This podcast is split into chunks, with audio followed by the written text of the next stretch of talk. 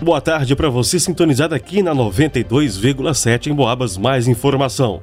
É hora da gente conferir o programa Jornalismo em Destaque com os nossos jornalistas Leonardo Duque, Elaine Maciel e Vanusa Rezende. Vanusa, é com você. Oi, Eduardo, boa tarde para você, uma excelente tarde, ótima semana para todos os amigos ouvintes acompanhando a programação aqui da 92,7, a Rádio Boabas, que é mais informação. Duas horas e quatro minutos, o nosso grupo de jornalistas já reunidos aqui para uh, os destaques da cidade e da região e também no cenário nacional e estadual. Nós vamos falar que cadeira de rodas motorizada ainda podem ser solicitada no CRAS de Matozinhos.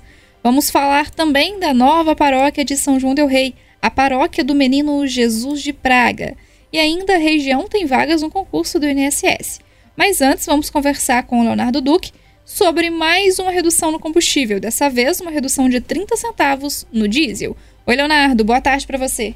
Olá, Vanusa, muito boa tarde. Boa tarde para todo mundo que nos acompanha. Mais uma redução. A Petrobras anunciou hoje a queda de preço do diesel A vendido às distribuidoras de combustíveis.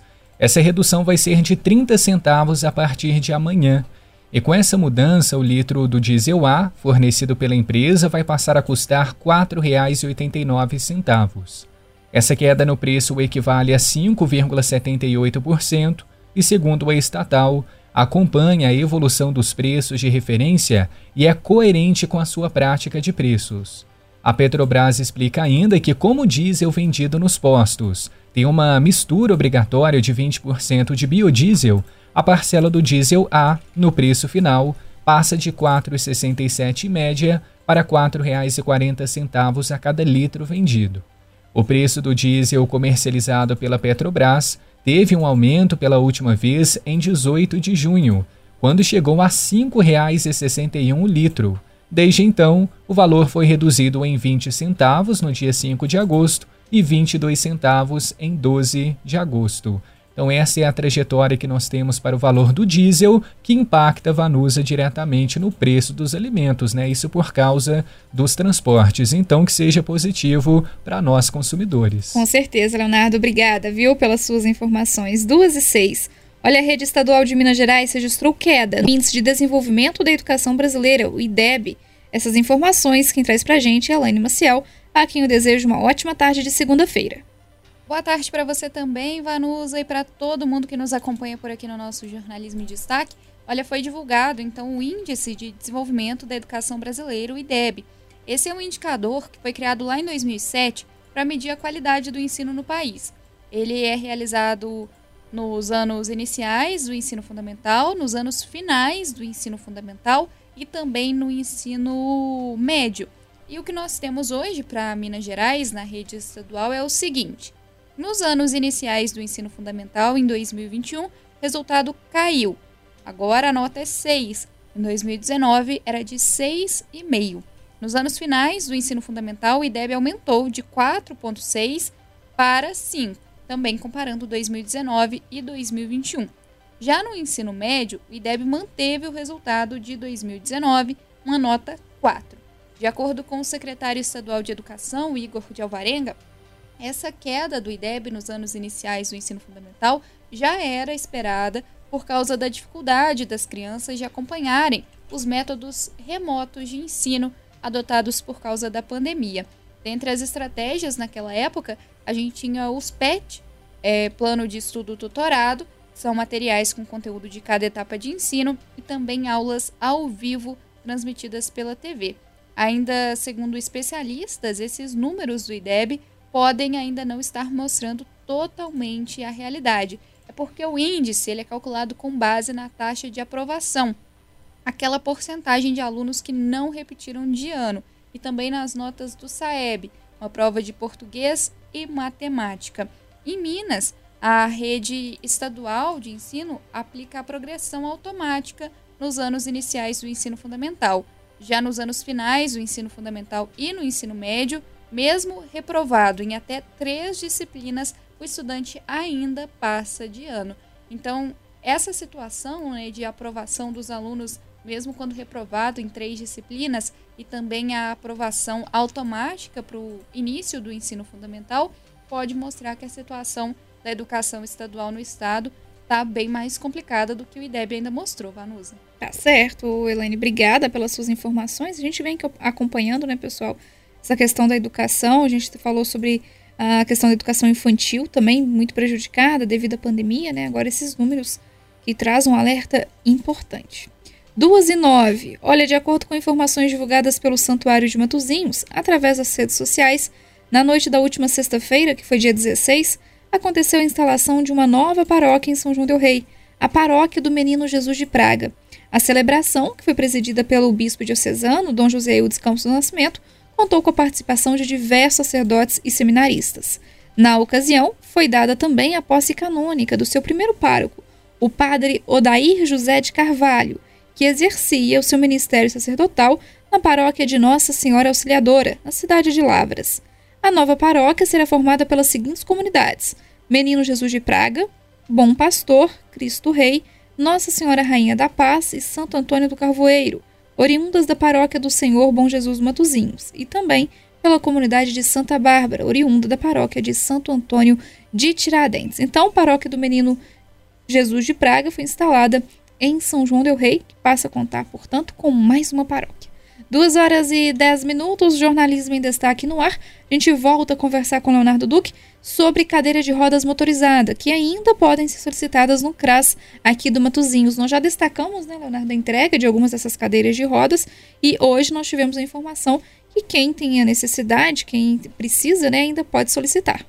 É verdade, Elvanus. Inclusive, nós tivemos cerca de duas entregas aqui na nossa cidade de São João Del Rei e até agora foram distribuídas 165 cadeiras de rodas. Só que quem ainda tiver interesse, ainda é possível obter a cadeira por meio da prefeitura aqui da cidade. Os interessados só têm que fazer o contato com o CRAS de Matozinhos, que é o Centro de Referência de Assistência Social. Essa informação foi até confirmada pelo próprio prefeito Nivaldo de Andrade. Lembrando que em outubro do ano passado, a prefeitura abriu um cadastro para a concessão de cadeiras de rodas motorizadas e, como eu disse, foram distribuídas cerca de 165 até o momento. Então, reforçando, os interessados devem fazer o contato com o CRAS de Matozinhos, pode ser pelo telefone 3373 4909 ou comparecer na sede. O endereço é Rua Amaral Gurgel, número 62. Agora, o que é necessário fazer para receber a cadeira? Só não pode se esquecer de apresentar os documentos pessoais e o principal, o laudo médico com CID, que é aquele Código Internacional de Doenças e Problemas Relacionados à Saúde, indicando a necessidade do uso de cadeiras de rodas. As informações pessoais e da família do necessitado vão ser avaliadas pelo CRAS de Matozinhos, logo depois repassado né, demanda para o setor responsável e logo depois é efetuada a compra da cadeira. Então a gente vai explicar melhor durante a reportagem o que fazer para ter acesso à cadeira de rodas. Certo, Leonardo, obrigada pelas suas informações. A gente acompanha então elas completas no jornal Em Boabas. Daqui a pouquinho a gente tem mais uma edição. 2 e 12 para encerrar com o jornalismo em destaque desta segunda-feira, começando a semana muito bem informados. A Elaine fala para a gente que a região tem vagas no concurso do INSS. É isso, viu, Vanusa? Pessoal que estava esperando uma oportunidade de concurso público e que exige apenas o nível médio de escolaridade, tem oito vagas aqui para nossa região do Campo das Vertentes. Essas oito vagas elas estão na Gerência Regional de Barbacena e fazem parte do edital do concurso público para mil vagas no total de técnico do Seguro Social do INSS. Aqui em Minas Gerais, no estado todo, nós temos 122 vagas que estão distribuídas entre 12 cidades, além da capital Belo Horizonte. O cargo, como comentei, exige apenas o nível médio de escolaridade e tem um salário de R$ 5.905,79. No total de vagas, existem algumas cotas. 5% são destinadas para pessoas com deficiência e 20% para pessoas negras. A seleção vai acontecer em duas etapas. A primeira delas é uma prova objetiva prevista para o dia 27 de novembro e também terá um curso de formação que aqui em Minas Gerais vai acontecer em Belo Horizonte por um período de cerca de um mês. Durante esse período do curso, os aprovados inicialmente vão receber metade desse salário previsto e também terão o momento ali de serem avaliados para verificar se passam ou não para a próxima etapa. Depois, os finalistas eles vão ser convocados para trabalhar naquela gerência regional que se inscreveram e aí eles poderão ser lotados em qualquer agência que seja daquela gerência. As inscrições já começaram na última sexta, dia 16 de setembro, e podem ser feitas até o dia 3 de outubro.